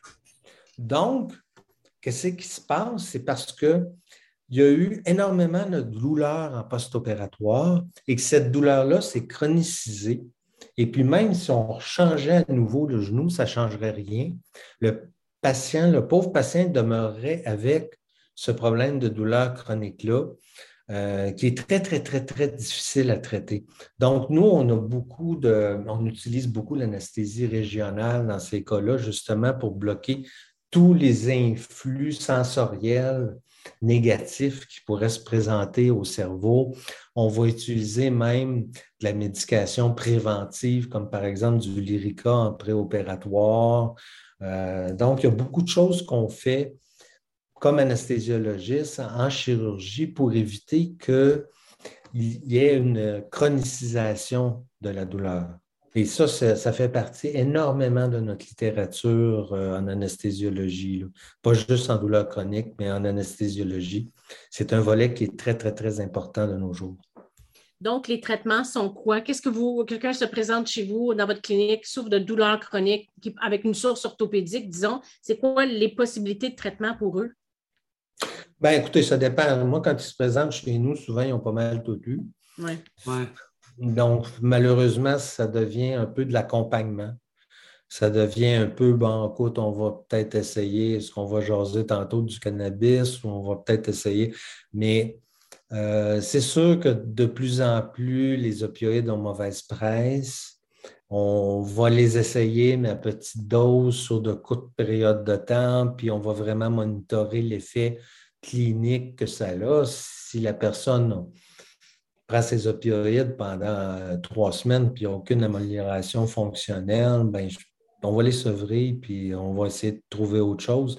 Mais malheureusement, c'est euh, beaucoup d'accompagnement puis euh, ça prend même des cliniques multidisciplinaires avec des psychologues et de la gestion de la douleur à ce moment-là. Mais la solution ultime, en tout cas nous autres qu'on voit dans notre bureau, c'est de la grosse médication, des opiacés souvent qui va être euh, prescrit. Puis là, je vois des gens qui arrivent dans notre bureau, puis ils sont des locumènes. Ça fait 12 mois, 13 mois, 14 mois que ça prend du fentanyl ou du dilodide ou les patchs. Là, j'ai un blanc de mémoire. Comment ça s'appelle? Les patchs, c'est les patchs de fentanyl. Hein, fentanyl. C'est ça. Donc, on les voit dans notre bureau, puis c'est comme, mais mon Dieu, Seigneur, là, tu ne sais même plus si la maladie d'origine est encore présente. c'est ça que je trouve agréable avec l'arrivée justement du, euh, du cannabis médical, qu'on va aborder cet aspect-là. Ah, je vous vois. Qu'est-ce que vous en pensez, vous, de ça? Écoute, Sophie, je ne sais pas quoi en penser. Parce que le cannabis médical, j'ai un peu peur qu'on répète l'histoire des opioïdes. Euh, quand, moi, écoute, moi, j'ai été conférencier pour des compagnies pharmaceutiques, je ne m'en cache pas. Euh, j'ai été conférencier pour Lilly qui fait le, le Cymbalta. J'ai été conférencier pour le Lyrica. J'ai été, mais j'ai été conférencier pour Purdue aussi. Donc, moi, on m'avait présenté ces molécules-là, euh, l'oxycontin, l'oxycodone, comme Écoute, il n'y en a pas de problème d'addiction avec ça. Ça guérit tous les maux. C'est fantastique. Euh, bon, j'ai donné des conférences au Palais des Congrès. Il n'y a rien que je n'ai pas fait. Mais euh, aujourd'hui, je ne suis pas très fier de ça. Je me suis rendu compte que j'ai créé un autre problème. Le patient avait un problème de douleur chronique. C'est beau. Et puis là, je lui ai créé un deuxième problème qui est celui d'un trouble de dépendance aux opioïdes. Parce que quand tu regardes, il y a, mais le, je rewind, c'est que oui, il y a des patients qui en ont besoin. Oui. J'en ai, ils sont stables, des comptables, des, ils ont sur, pourtant, ils sont sur de grosses doses d'opioïdes, mais ils fonctionnent très bien, bon gymnase, ils travaillent, ils ont une vie familiale, ils sont bon, ils reviennent me voir, je prescris leur truc, j'ai essayé de ça n'a pas fonctionné. Puis, bon, ben, ils sont heureux avec ça, puis ils sont fonctionnels. Que je dise? Euh, mais je pense que ce n'est pas la majorité des gens. Il faut avoir une approche plus euh, précautionneuse avec les opioïdes. Ceci dit, au niveau des cannabinoïdes, parce que c'est là qu'on s'en allait. Euh, au niveau des cannabinoïdes, il y a beaucoup de recherches qui étaient fort prometteuses. dans plusieurs domaines d'action des cannabinoïdes. Il y a deux molécules principales. Oui. Donc, c'est ça, vous parlez du nabilone, tu sais, quand vous parlez des, des, molécules, vous parlez justement en pilule de la marijuana encapsulée. Euh, oui, bon, il y a plusieurs présentations. On peut l'avoir. La première présentation la plus connue, c'est celle effectivement du Nabilone, qui est du THC synthétique pur en capsule, qui est d'ailleurs euh, sous certaines formes payé par la RAMQ. Le 0.5 et le 1 mg est payé par la RAMQ. Après ça, parce qu'il y a deux grands cannabinoïdes, deux grandes formes de cannabis, il y a le CBD et le THC.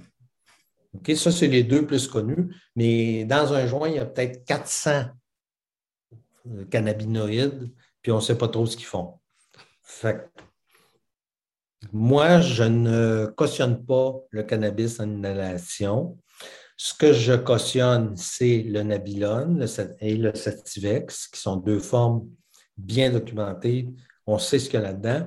Et également les formulations en huile de cannabis qui sont également très bien documentés. On sait ce qu'il y a là-dedans, on sait ce que la personne prend et euh, ça n'a pas d'effet non plus sur les poumons, ça ne créera pas de, de, problème de ce côté-là. Donc, moi, ce sont les formes que je, préconise. Là. Il y a le sésamètre aussi, ce que je vois dans des dossiers. Et le nabilone. C'est le nabilone, c'est le, même, mais avec des noms différents, c'est ça? Oui, exactement. OK. Puis, justement, eux, sont, ils ont un DIN, donc, ils sont remboursés par la RAMQ. Ce n'est pas problématique avec les assurances comme telles, aucune.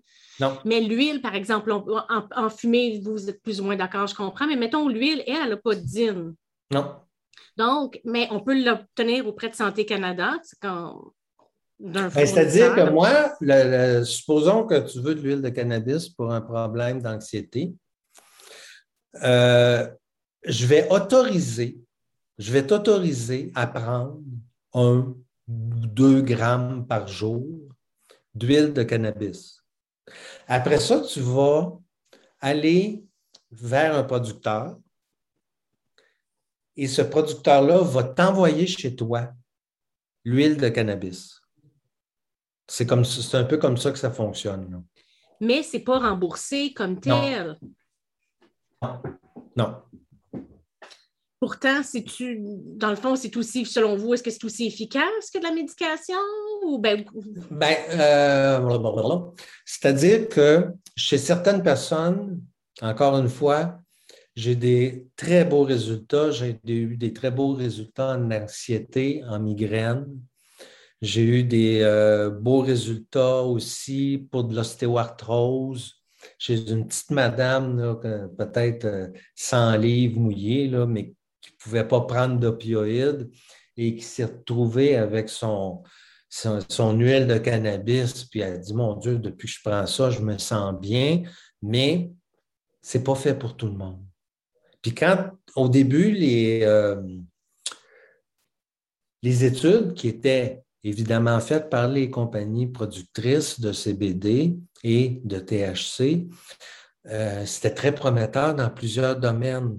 Je veux dire que ce soit pour la douleur, que ce soit pour le sommeil, que ce soit pour euh, anti-épileptique, anxiolytique, donc anti-inflammatoire. Euh, tous ces domaines-là avaient comme euh, c'était le plan d'être, bravo. Mais de plus en plus, les études sortent et les résultats sont plus mitigés. Là. Disons que mon enthousiasme, c'est un petit peu effrité. Dans le ben, fond, y aller avec le patient aussi. Tu sais, si vous l'essayez puis il y a une belle réaction, on, traite le patient, on traite les symptômes. J'imagine qu'on l'explore, mais ce n'est pas un remède miracle, disons, pour tout le monde. Malheureusement pas. Moi, au début, j'étais parce que j'ai lu beaucoup sur comment ça fonctionne le cannabis. Il faut savoir qu'on a autant de récepteurs au cannabis dans notre corps que de récepteurs aux opioïdes. Il faut savoir aussi qu'on produit du cannabis. Hmm. Donc, euh, d'ailleurs, tu as deux enfants, Sophie? Hein? Oui. OK. Si tu n'avais pas eu de récepteur au cannabis, probablement que tu n'aurais juste un. Ah oui? Comment ça? Oui, comment ça, là? M'intriguer, là, vous. Ouais, pas moi si- aussi. Non, non, mais la réaction classique, là, que- un peu caricaturale lors de l'accouchement, c'est Toi, pourquoi tu m'as fait ça? J'en aurais pas d'autres. Puis bon. Et puis deux Ben, ans c'est- ça a été ça aussi. Bon, deux ans après, on en a un autre. Pourquoi? Parce que nos récepteurs aux endocannabinoïdes se sont activés et ont contribué à éliminer cet événement-là dramatique de notre vie. Et c'est pour ça que, par exemple, les vétérans de la guerre du Vietnam sont venus de là avec des images, des blessures épouvantables et la plupart sont devenus des accros au cannabis. Pourquoi? Justement à cause de cette espèce d'état de stress post-traumatique que le cannabis peut aider à traiter. Oui, d'ailleurs, je suis tombée sur le site de vétérans où c'est remboursé sans, sans inquiétude. Le gouvernement du Canada, tous les vétérans, il y a un gros programme de remboursement de, de marijuana thérapeutique. Y a-t-il quelque chose que les vétérans ne remboursent pas? Non, non. Ils ont servi notre pays, on a le Ben, droit de voilà. rembourser sur tout, là, effectivement. Voilà. Donc, euh, le temps file. Ce qu'on va faire, c'est qu'on va demander à Mme Lessard de, justement de se joindre à nous, de l'Association de la fibromyalgie de l'île de Montréal, qui, justement, une fois qu'on a fait le tour de toutes ces, maladies, syndromes ou, euh, plans thérapeutiques, mais malgré tout, dans le quotidien, euh, les gens ont besoin d'aide comme tel, puis d'être appuyés.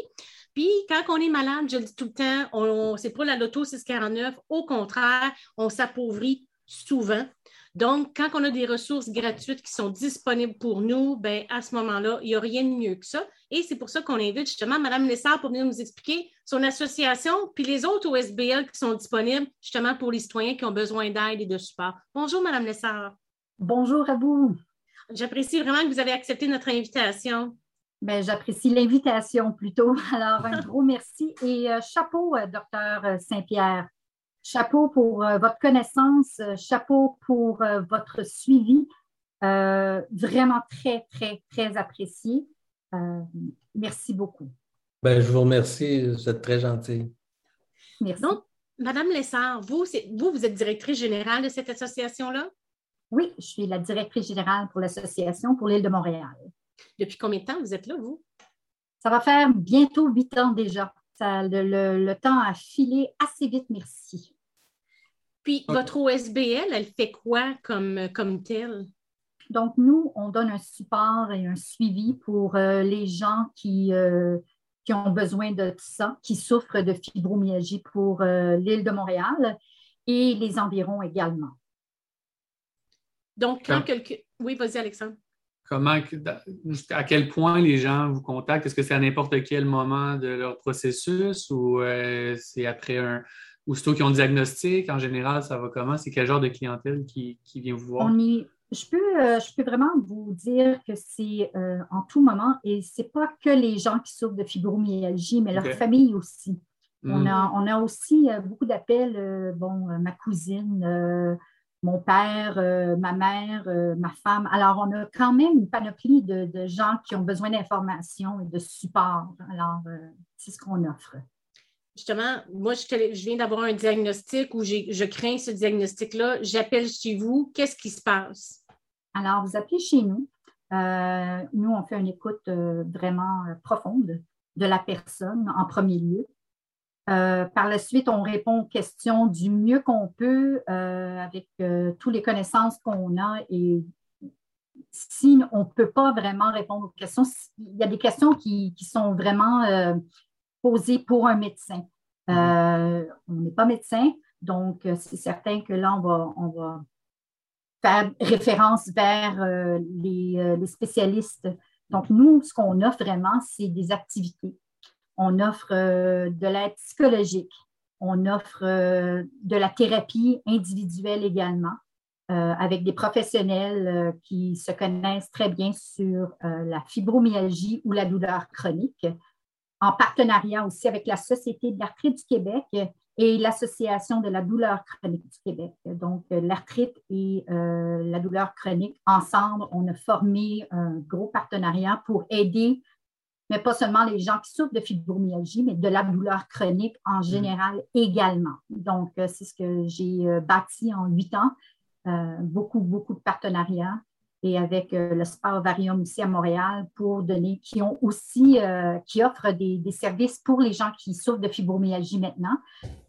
donc, tout ensemble, on, essaie d'aider le plus grand nombre de gens vous pouvez les diriger vers des professionnels, vous faites des, thérapies de groupe. Dans le fond, c'est, vous les aidez à, prendre leur vie en main, puis d'échanger là aussi. Là. Et voilà, et voilà, c'est très, très important. Avec la COVID, ça a été euh, un, changement radical côté euh, rencontre ensemble. Donc, euh, disons qu'on a appris assez rapidement le, mot mm. Zoom. Euh, et donc, toutes nos activités présentement se sont faites présent, comme tout de suite euh, à travers Zoom. Donc, euh, c'est la, seule qui n'est pas faite à travers Zoom, c'est la thérapie individuelle qui, elle, se fait par téléphone avec la thérapeute. Donc, du, excusez l'anglicisme, one-on-one avec une thérapeute très, très, très bien qui qui nous aide de ce côté-là. Donc, on n'a pas encore commencé euh, nos activités en présentiel, pas encore, euh, parce qu'on ne sait pas trop où on est rendu avec tout ça. on ne veut pas prendre de chance. Euh, mais bon, c'est ce qu'on offre présentement. Est-ce qu'il y a des frais pour les gens qui viennent vous consulter? C'est exactement ça C'est exactement ça que je m'allais poser comme question. Ah, les, les gens veulent savoir. Les gens veulent savoir. L'écoute, elle est totalement gratuite, garantie. Et euh, je faisais de l'écoute littéralement 24 heures sur 24. Et là, maintenant, c'est de 8 à 4 et demi parce que j'ai réalisé que je souffre également de fibromyalgie. Donc, mm. euh, avec cela, j'avais besoin de dormir un petit peu, même si elle n'est pas euh, un sommeil profond. Bref, l'écoute, elle est là. ce qu'on a décidé de faire à cause de COVID, on a continué à offrir des services gratuitement donc, toutes nos activités sont données gratuitement pour les membres et les membres payent 25 dollars par année. Et ça, c'est pour Montréal. Euh, nous avons, euh, pas nous, mais les associations ont, on a énormément d'associations dans la province du Québec. Les prix pour être membre peuvent varier. Je n'ai pas connaissance de leur prix chacun d'entre eux, mais pour Montréal, c'est 25 dollars. Par contre, vous avez de l'aide psychologique, euh, de la thérapie en relation d'aide. Euh, on a des cours de Qigong qui se font, on a des cours euh, d'aquaforme qui, sont gratuits, les centriques, la gymnastique émotionnelle. Donc, toutes nos activités présentement sont gratuites pour les gens. Mm-hmm. Puis des associations qui aident comme ça, vous en avez partout, des, des associations sœurs dans tous les coins du Québec? C'est vraiment incroyable, oui. Euh, pour euh, la grande maison mère, si on veut, la Société québécoise de la fibromyalgie. Nous sommes membres individuellement, euh, toutes les associations. là, on parle de 15 associations qui sont membres avec la société. alors, on, oui, on est partout, on est partout, partout, comme des bibites qui, qui, qui, poussent. Mais on a remarqué que le besoin est vraiment et tristement là. Il est, il est grand. Il est grand. La demande est énorme. Est-ce qu'on sait justement, il y a environ combien de personnes au Québec qui sont euh, atteintes de fibromyalgie? Je sais qu'au Canada, Québec, je n'ai pas le chiffre et je ne veux pas l'inventer un. Mais pour mhm. le Canada, c'est entre 3,5 et 5% de Canadiens qui souffrent de fibromyalgie qui sont diagnostiqués. Oui. Mhm. Alors, c'est là. Alors, pour le Canada, c'est quand même un chiffre qui, euh, des centaines de milliers de personnes, hein, c'est certain. Ça réveille. Oui. Et l'Association de Montréal, euh, on est bilingue. Euh, donc, on offre nos services euh, d'écoute bilingue. Pas de problème. Pour les activités, on magasine encore pour des gens anglophones qui peuvent offrir des services. La psychologue Paul Mongeau parle anglais et français, donc c'est formidable. Euh, donc, on, travaille beaucoup là-dessus, de trouver des services bilingues, mais le site Internet est bilingue, donc tout ce qui est euh, papeterie, ce qui est les livres, on a une bibliothèque au complet euh, de livres d'informations sur la douleur chronique et la fibromyalgie. donc, je voulais vous laisser savoir que c'est bilingue. Donc, le, message est lancé. S'il y a des professionnels bilingues anglophones qui ont le goût de s'impliquer auprès des fibromyalgiques, on sait qui contacter, Mme Lessard. Donc, j'aurais une petite dernière question pour vous avant qu'on écoute une petite vidéo sur le cannabis médical de deux minutes. Là, j'aimerais que vous. Est-ce que vous avez un message à lancer aux, gens qui souffrent justement de fibromyalgie, de douleurs chroniques, pour vous étant vous-même une personne qui, euh, qui, se bat avec ça au quotidien? Le message le plus clair que je peux vous dire, c'est que vous n'êtes pas fou, ce n'est pas dans votre tête et vous n'êtes pas seul. Euh, comme vous avez vu avec les chiffres, on est nombreux. Il y a beaucoup d'associations, sont toutes sur l'Internet. Allez aussi sur la Société québécoise de la fibromyalgie. Vous allez tous nous voir là. On est là. Appelez-nous, on est là pour vous. Euh, pour Montréal, euh, je lance aussi un défi pour tous les médecins, tous les professionnels qui peuvent faire des suivis avec les gens qui souffrent de fibromyalgie. Appelez l'Association de Montréal ou la, la Société québécoise. On a besoin de votre aide. Il y a beaucoup de médecins qui, ont, qui, qui voient ça comme un peu comme une montagne, puis qui ne s'impliquent pas vraiment ou qui sont nébuleux par rapport au diagnostic. Écoutez, on a déjà du monde qui sont en attente dans la, dans, la, dans la salle pour poser des questions en Zoom. Donc, on va tout de suite passer, on va faire une suspension d'audience. On va tout de suite aller voir un petit vidéo qui dure deux minutes. C'est une émission de La Facture qui a été faite en 2018-2019, si je ne me trompe pas. C'est une cliente à nous que nous avons aidée. Maître Dubéprou était avocat chez nous à ce moment-là. On écoute ça. Après ça, on revient et on prend des questions euh, de, nos auditeurs. Fait à bientôt. Deux petites minutes.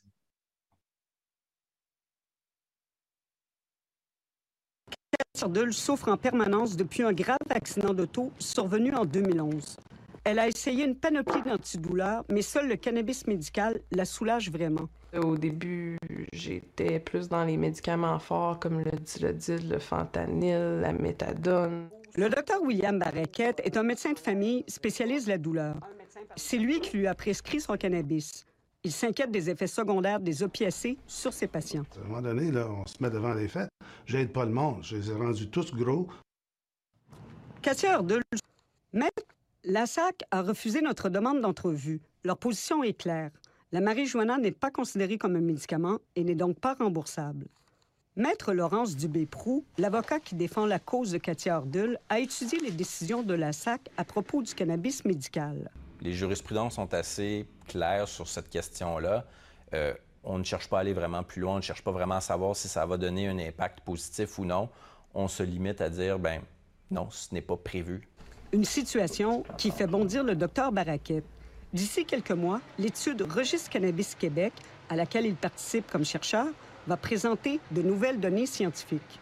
On va être en mesure à ce moment-là de démontrer euh, au ministère de la Santé euh, que c'est un, traitement valable. Le 17 octobre prochain, le cannabis récréatif sera autorisé au pays, mais le cannabis médical, lui, l'est déjà depuis 2013 par Santé Canada. Et depuis peu, les médecins au Québec qui ont suivi une formation ont l'autorisation d'en prescrire. La SAC devra peut-être suivre le mouvement et changer sa façon de faire. Ici Claire Frémont, Radio-Canada, Montréal. Donc, on reprend. On a eu, je pense, un petit problème avec le, vidéo. Il va être, euh, lorsque euh, le, podcast va être en ligne, on va mettre le lien dans les commentaires pour que vous puissiez vous rendre euh, et le revoir, ce petit vidéo-là qui avait été fait par la facture seulement en 2018. Donc, on reprend et on va débuter les audiences publiques. Donc, on voit qu'une personne qui voudrait poser une question dans le Zoom, on va l'inviter à se joindre à nous, donc, euh, pour venir poser sa question. Donc, euh, entre-temps, Alexandre, je vois qu'il y a des questions dans le, dans le chat.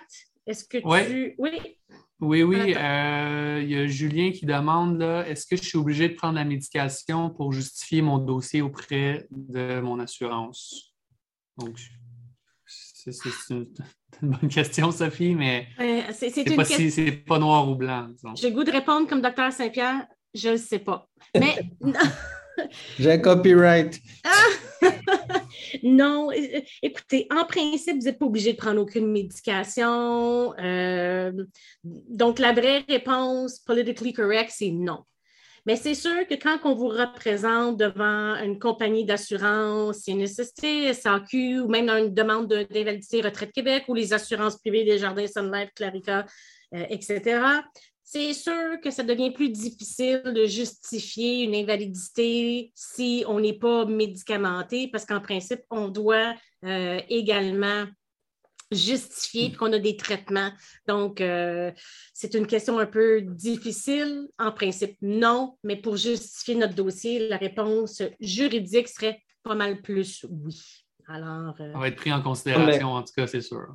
Comme expert, je vous dirais aussi d'au moins l'essayer et de justifier le fait que vous ne le preniez pas parce qu'il y a des effets secondaires qui sont inacceptables.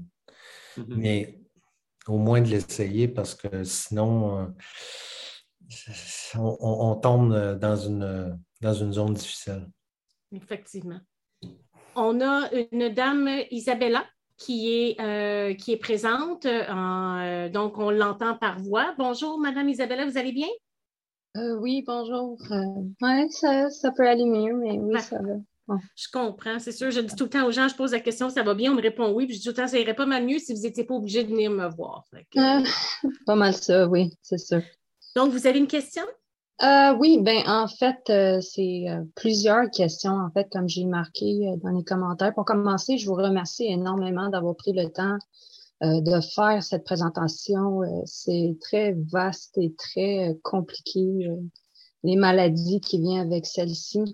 Um, en fait, oui, euh, je cherche en fait de l'aide par rapport à, comme j'ai expliqué en commentaire, euh, j'ai été diagnostiquée avec la fibromyalgie ainsi que plusieurs autres euh, trop choses qui ont trouvé et présentement, je suis vraiment laissée toute seule. effectivement, j'ai déjà appelé l'association de fibromyalgie dans, dans ma région à moi. ils sont très, très, très gentils, mais par exemple, j'ai toujours pas vraiment de, de source pour avancer, pour vraiment trouver de l'aide pour reprendre vraiment ma vie en particulier. Vous êtes de quelle région? dans les Laurentides. Il y a une association dans les Laurentides de Mme Lessard? Alors oui, l'association euh, Laurentides où exactement? Ou, quelle ville devrais-je dire? Euh, oui, ben je sais que c'est l'association de Saint-Jérôme, en fait. Euh, Saint-Jérôme? Dans, dans mon, pour mon coin à moi, en fait. Mais euh, comme qu'ils m'ont expliqué, oui, euh, euh, c'est sûr qu'il y a toutes les activités, ce qui est très, très apprécié. Mais c'est aussi, comme vous avez expliqué, il n'y a pas beaucoup de médecins qui hmm. suivent vraiment celle-ci. J'avais un médecin de famille, mais tu sais, le fibromyalgie, c'est très vaste et on ne sait pas vraiment pourquoi c'est causé, qu'est-ce que ça peut causer. Alors, j'étais plus comme, ah, euh, tassé de côté, vraiment comme lancé comme une, ballon. Alors, euh, Alors, c'est ça, je voulais savoir. Euh, je comprends bien que Monsieur Jacques Saint-Pierre ou n'importe qui, un, un clinique qui peut m'aider concernant celle-ci, qui prendra le temps vraiment d'écouter et d'essayer de, m'aider à vraiment trouver un moyen que je puisse juste reprendre ma vie. Ben, j'imagine justement qu'une clinique comme celle de Dr Saint-Pierre, euh, en tout cas, ce serait une option euh, à explorer pour vous. On pourra mettre des coordonnées, Sophie, peut-être dans notre, lien là, de podcast euh, de certaines cliniques ou certaines associations aussi qui pourraient, qui pourraient aider dans votre cas. Est-ce que vous avez été à la clinique de la douleur de l'hôpital de Saint-Jérôme? Hein? Il y en a une, je pense, une clinique de la douleur dans votre coin. Est-ce que vous êtes allé? Euh, ben, en fait, le médecin euh, au, euh, dans le sans rendez-vous m'avait envoyé, avait envoyé une requête, mais ça fait plus de deux ans que j'attends, puis j'ai toujours pas de nouvelles par rapport à celle-ci. J'ai fait du physiothérapie, de l'ergothérapie. Il n'y a plus personne qui veut vraiment me toucher maintenant parce qu'il y a toujours quelque chose de nouveau qui, qui apparaît de nouveau. Et maintenant, j'ai tous ces diagnostics-là, puis je suis comme, c'est parti d'une chose à avoir 300 choses après ça. Mm-hmm c'est ça qui est difficile, c'est tellement décourageant. Moi, j'ai le goût de vous ah répondre ce que je dis aux gens que je rencontre qui sont dans cette, dans cette situation-là. Je dis, ben rappelez. Des fois, j'ai envoyé ma prescription, je n'ai pas de nouvelles, mais tu sais, je dis tout le temps qu'il y a du fonctionnariat. Peut-être que la prescription a été euh, perdue ou quoi que ce soit. Rappelez, tentez d'expliquer votre problème. Dites que vous êtes votre dernier, euh, votre dernière place, que vous êtes au bout de vos ressources. Et des fois, ça peut, euh, si vous rafraîchissez la mémoire de votre nom, quoi que ce soit, ça peut être vous donner un coup de main. Euh, ben, je vous dirais que j'ai déjà, ça fait plusieurs, j'ai déjà essayé celle-ci, mais euh, en tout cas. Puis prenez-vous de la médication ou? Oui, bien sûr, j'en prends plusieurs, plusieurs même. Alors. Euh, sans indiscrétion, mon côté juridique en bas, puis te, sentez-vous bien de ne pas me répondre? Est-ce que vous êtes indemnisé par une assurance ou est-ce que vous avez eu des difficultés juridiques pour faire reconnaître votre, vos diagnostics? Euh, non, euh, en fait, non. C'est vraiment juste les médecins qui m'ont diagnostiqué et c'est vraiment comme euh, un petit peu ici, un petit peu par là. J'ai pas, j'ai pas demandé de l'aide vraiment. Ben oui, j'ai demandé de l'aide du gouvernement, mais parce que c'est très vaste et parce que ma condition est pas mal un petit peu ici par là, j'ai pas d'aide du tout, littéralement. Euh, je suis vraiment laissée à moi-même maintenant. Et encore demain, j'ai un rendez-vous sans rendez-vous pour un problème, euh, un hernie euh, lombaire qui vient d'apparaître littéralement. Ah, des fois, quand il pleut, il mouille. Hein, je dis tout le temps, on dirait quand on a un problème, des fois, ça déclenche d'autres problèmes. Oui, vraiment, qui aurait pu juste être tout simplement réglé au début pour un petit problème qui est devenu le gros problème. Comme vous avez expliqué, là, on ne sait plus où se pitcher. Ben, écoutez, moi, je pourrais-je rajouter quelque chose? Bien, certainement. vous voulez, euh, Madame Isabella, pardon. Euh, ah oui, Madame Thomas. C'est pas de euh, problème. Merci. Pardon. si vous voulez aller voir sur l'association de la fibromyalgie des Laurentides et l'association de la fibromyalgie de Laval, on a des liens D'accord? On a des, des, onglets dans nos sites Internet qui a des liens et toutes, les, euh, les cliniques de douleur sont là. Oui, l'attente peut être longue, tout dépendant de où. Si vous parlez de Montréal, on parle entre deux et trois ans dans le public d'attente pour les cliniques de douleur. Si on parle de Saint-Jérôme, ça peut être plus court. Allez voir les liens. Rentrez douleur chronique, rentrez, euh, mon Dieu, fibromyalgie, rentrez vraiment tout. Et comme euh, disait Maître Mongeon, il ne faut pas lâcher. Euh, non. Parce que le diagnostic, malheureusement, avec la fibromyalgie, les gens arrêtent de marcher. Donc, en arrêtant de faire des exercices, de marcher ici et ça, là, on, parle de d'autres problèmes qui arrivent. Donc, c'est ça qu'il faut, faut vraiment, vraiment se batailler, malheureusement, déjà qu'on est à terre. Mais allez voir les liens Allez voir euh, les cliniques de douleur que toutes les associations des Laurentides, Laval, Montréal, allez-y. Euh, amusez-vous dans un sens avec un bon verre de thé. Euh, oui, c'est très. Regardez ça et appelez. Lâchez pas. Merci beaucoup, je l'apprécie. De rien, ma chère. De rien. Merci. Merci beaucoup. Merci à vous. Donc, il nous reste. Oui, vas-y, Alexandre. C'est une dernière question. Oui, on va prendre une dernière question, puis après ça, on va euh, déjà remercier nos. Euh, oui, le temps file, hein? OK. Euh, bon, il y a Stéphane qui demande, mon ami, il me dit qu'il se fait rembourser son cannabis par la CNSST. Est-ce que c'est possible? Donc, oui, contrairement, je vois Saint-Pierre qui, fait oui de la tête. Contrairement à la, Société de l'assurance automobile, oui, la CNSST rembourse. C'est certain que ça prend une prescription médicale, comme vous avez dit docteur Saint-Pierre. Et ensuite, il y a certains critères pardon, pour aller euh, demander le remboursement à la CNSST. Donc, ça prend un permis de, Santé Canada.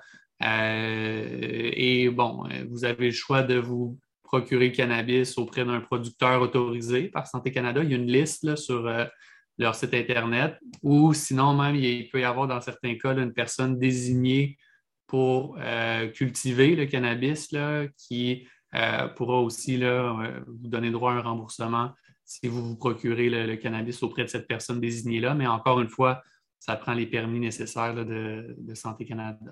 Il faut une euh, blessure sérieuse. Là. c'est ça. Il faut faire le lien au début. C'est sûr qu'il faut faire le lien entre la nécessité de prendre du cannabis médical puis les blessures qui sont acceptées là, en lien avec l'accident. Puis une fois que ça c'est fait, ben là, c'est la question de on, le prend où, de qui, est-ce que c'est autorisé, est-ce qu'on a les permis. Mais euh, oui, à la base, euh, c'est possible. Euh, puis même, bon, les politiques de la CNSST disent non, mais le tribunal est plus nuancé sur quand on, cultive notre propre cannabis. Si on a le, permis de Santé Canada, pour la possession, mais aussi pour la culture. Bon, dans certains cas, même, ça pourrait être remboursable par la CNSST. Donc oui, elles sont plus, sont plus ouverts et plus, disons, précurseurs que la, la, Société de l'assurance automobile là-dessus. C'était une excellente question. Merci. Donc là-dessus, on va remercier nos invités d'être euh, d'être venus ce soir nous expliquer ce qu'ils font, leur passion et les conseils qu'ils nous ont donnés. Euh, on a des messages qui vous remercient beaucoup d'avoir pris le temps de mm-hmm. venir euh, discuter avec nous. Docteur Saint-Pierre, vous êtes une encyclopédie d'informations. Alors, c'est vraiment apprécié. Madame Lessard, je vous remercie aussi également. les informations que vous avez données donnent sûrement du courage à d'autres personnes souvent qui se sentent isolées donc briser l'isolement. Alors, je vous souhaite à vous. une bonne soirée là-dessus. Et puis, ben, à bientôt. je suis convaincue qu'on va se revoir euh, bientôt. Merci, à vous deux. Bonne soirée. Bonne soirée. Donc, finalement, Alex, on se retrouve, on est rendu au verdict final. Oui. Oui. Déjà. Ben oui, ça a été hyper intéressant. On a débordé une fois de plus. On ne peut pas s'empêcher. Une fois que l'information, puis on commence, c'est vraiment intéressant. On n'abandonne pas. Fait que moi, je conclus de la façon suivante. Ce que je constate, c'est que la SAC quand même, et la CNSST et les assurances, maintenant, pas quand j'ai commencé à l'époque, avant que avant toi, Alexandre. Euh, maintenant, la fibro, l'algo, ça va être reconnu, mais effectivement, sous certains critères, c'est plus difficile qu'une fracture de bras. Donc, c'est à ce moment-là de bien documenter son dossier. On ne peut pas plus vous sensibiliser à ça. Mais il y a une distinction par rapport au cannabis médical. Donc, la CNSST va le rembourser, la SAC, non. C'est pas parce qu'ils sont pas des pas fins, c'est pas compliqué, c'est qu'ils suivent leur règlement. Donc, à partir du moment où le règlement peut être changé, bien là, ils vont le rembourser au même titre que la CNSST. Et même les assurances privées ont commencé. Ça, je maîtrise un peu moins les, remboursements, mais j'ai trouvé plein de documentation que des assurances privées vont le rembourser aussi. Fait que si vous êtes prestataire de la Société de l'assurance automobile, puis on vous prescrit du cannabis médical, comme dans notre petite vidéo de Mme Hurdle, appelez donc vos députés ou appelez au ministère du Transport pour dire, écoutez, il faudrait que la loi soit modifiée pour justement tenir compte de ce nouveau médicament-là. Puis je vous le disais en entrée, on voit qu'il y a une diminution majeure de la prise d'opiacés depuis euh, que le cannabis est rendu légal. Bon, il ne rembourse pas de prescription de, de, reçu de l'SQDC, ça c'est hors de question. Il y a un processus quand même pour que le médicament soit considéré sérieux. Alors, euh, moi, ça fait pas mal de tour. Est-ce que tu as d'autres choses à rajouter, toi, Alex, ce soir? non, j'en ai, ben, ai, appris beaucoup comme, euh, comme à toutes les semaines. Puis euh, j'espère que nos auditeurs, auditrices aussi. Je te dirais que, comme tu as mentionné là, aux, deux intervenants, il y a beaucoup de gens qui, ont, qui nous ont remerciés d'avoir parlé de, ce sujet-là. Donc, malheureusement, ça touche, encore une fois, trop de personnes, la douleur chronique, mais il faut en parler, on n'en parle pas assez, puis je pense que c'était le but de notre podcast ce soir, puis euh, les gens semblent apprécier. Moi aussi. Donc, on va déclarer le, la séance levée. Euh, et je vais donc remercier Alexandre. Merci encore d'être toujours éclairé chaque semaine. On remercie beaucoup Dr Saint-Pierre, Mme Lessard de leur présence. On vous invite encore à nous suivre sur les réseaux sociaux euh, parce que chaque début de semaine, justement, ce qu'on va faire, c'est qu'on vous parle du sujet puis on vous présente les invités. Donc, je les renomme parce qu'on est en audio, TikTok, Instagram, Facebook, LinkedIn, Twitter, YouTube et également sur les plateformes audio Spotify, Apple Podcasts, Google Podcasts et Balado Québec. La semaine prochaine, c'est le dernier podcast de 2021, donc le 2 décembre. On va prendre une petite pause, on va se revoir en février. La semaine prochaine, on aborde mon sujet j'ai goût de vous dire, un de mes sujets préférés, c'est la Société de l'assurance automobile du Québec. Ce qu'on veut vous expliquer, c'est du, de la réclamation jusqu'au tribunal. C'est quoi le processus, comment euh, les acteurs, comment procéder, etc. On va vous confirmer les invités en début de semaine. Donc, en attendant, si vous avez des questions, vous téléphonez au 1-855 mètres, on vous répond. Et si vous avez une suggestion de podcast ou vous voulez dénoncer une injustice, même chose, contactez-nous. Euh, nous autres, on fait de l'aide aux citoyens. Donc, euh, c'est avec plaisir qu'on pourrait aborder ça puis voir qu'est-ce qu'il y en est. Alors, je remercie aussi mon équipe, euh, le réalisateur Simon et les producteurs Véronique et Louis-Philippe. Ce qu'on va faire, étant donné que la vidéo est un petit peu nébuleux, on va le remettre à la fin du podcast afin que vous puissiez le regarder. Alors là-dessus, comme d'habitude, je vais vous dire de respecter les consignes et de rester à deux mètres. Ciao, à la semaine prochaine.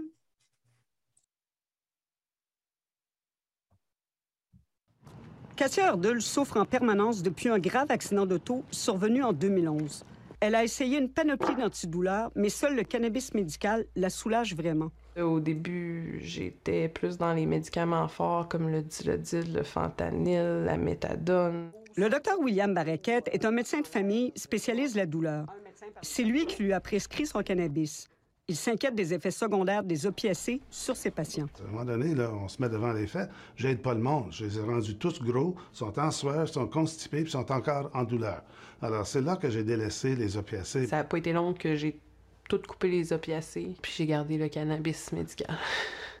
Mais la Société de l'assurance automobile refuse de rembourser le cannabis médical de Katia Ardul, un montant qui oscille entre 150 et 200 dollars par mois. Pourtant, la SAC lui a remboursé jusqu'à 800 dollars de PSC par mois sans broncher. La SAC a refusé notre demande d'entrevue. Leur position est claire. La marijuana n'est pas considérée comme un médicament et n'est donc pas remboursable. Maître Laurence Dubé-Prou, l'avocat qui défend la cause de Katia Ardul, a étudié les décisions de la SAC à propos du cannabis médical. Les jurisprudences sont assez claires sur cette question-là. Euh, on ne cherche pas à aller vraiment plus loin, on ne cherche pas vraiment à savoir si ça va donner un impact positif ou non. On se limite à dire, ben non, ce n'est pas prévu. Une situation qui fait bondir le docteur Barraquette. D'ici quelques mois, l'étude Registre Cannabis Québec, à laquelle il participe comme chercheur, va présenter de nouvelles données scientifiques. On va être en mesure à ce moment-là de démontrer euh, au ministère de la Santé euh, que c'est un, traitement valable. Le 17 octobre prochain, le cannabis récréatif sera autorisé au pays, mais le cannabis médical, lui, l'est déjà depuis 2013 par Santé Canada.